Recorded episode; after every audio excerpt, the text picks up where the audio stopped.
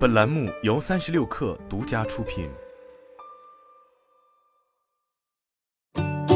本文来自三十六氪，作者李安琪。赶在特斯拉九月底的 AI Day 之前，国内的自动驾驶公司豪默智行于九月十三日举办了一场聚焦自动驾驶技术的 AI 活动日，带来了最新鲜技术成果与产品。活动上最受关注的，无疑是当下各大主机厂竞相追逐的城市导航辅助驾驶功能。此前，在二零二二年八月的成都车展上，长城旗下魏牌宣布，搭载豪默城市 Node 的全新摩卡 DHT PHEV 激光雷达版，计划九月量产，年内发售并实现上市及交付。加上魏牌摩卡，豪默智行的三代乘用车辅助驾驶产品 H Pilot 已经搭载在十款乘用车型上。截止到二零二二年九月，豪默用户辅助驾驶行驶里程突破一千七百万公里。而在技术方面，豪默的数据智能系统 m a l a 基本完成数据闭环。截止到二零二二年九月 m a l a 学习时长超过三十一万小时，虚拟驾龄相当于人类司机四万年。会上，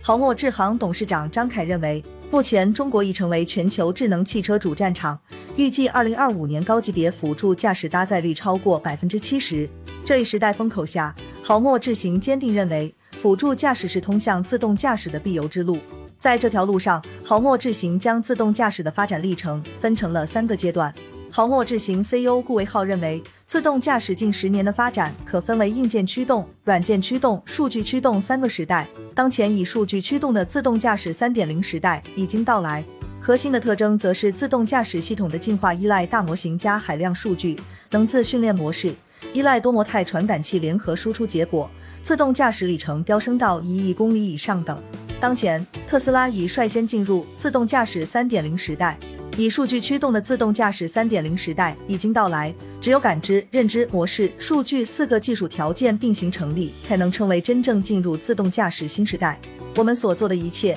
都是为了能够做出数据通道和计算中心，以便可以更高效的获取数据，并把数据转化为知识。顾维浩表示，为了追上特斯拉的步伐。豪默智行从二零二一年六月启动了针对 Transformer 大模型的研究和落地尝试。过去一年，在训练平台改造升级、数据规格和标注方法的切换准备、针对感知、认知具体任务的模型细节探索等方面的实践，为豪默在城市导航辅助驾驶场景中的落地打下基础。但大模型对算力有着巨大消耗需求。因此，豪默也正式官宣将建设一个超算中心。豪默智行成为特斯拉、小鹏之后又一个涉足自动驾驶超算中心的玩家。如何提升训练效率、降低训练成本、实现低碳计算，是自动驾驶走进千家万户的一个关键门槛。顾维浩表示，豪默超算中心的目标是满足千亿参数大模型，训练数据规模一百万 clips，整体训练成本降低两百倍。这些技术储备正在转换成为豪默智行的产品成果。以城市导航辅助驾驶为例，业界关注的是从较为封闭的城市高速路段转向城市开放道路场景，自动驾驶功能是否能应对城市复杂的交通路况。顾维浩也表示，城市道路主要存在四类场景难题、六大技术挑战，其中场景难题主要包括城市道路养护、大型车辆密集、变道空间狭窄、城市环境多样。如果要解决上述场景难题，技术层面豪默的数据智能系统 Mona 会面临六大挑战：如何在自动驾驶领域应用大模型？如何让数据发挥更大的价值？如何使用重感知技术解决现实空间理解问题？如何使用人类世界的交互接口？如何让仿真更真？如何让自动驾驶系统运动起来更像人？为此，豪默的 Mona 在感知智能、认知智能等方面均迎来更新升级。基于此，豪默城市 No。采用了重感知、轻地图、大算力技术路线，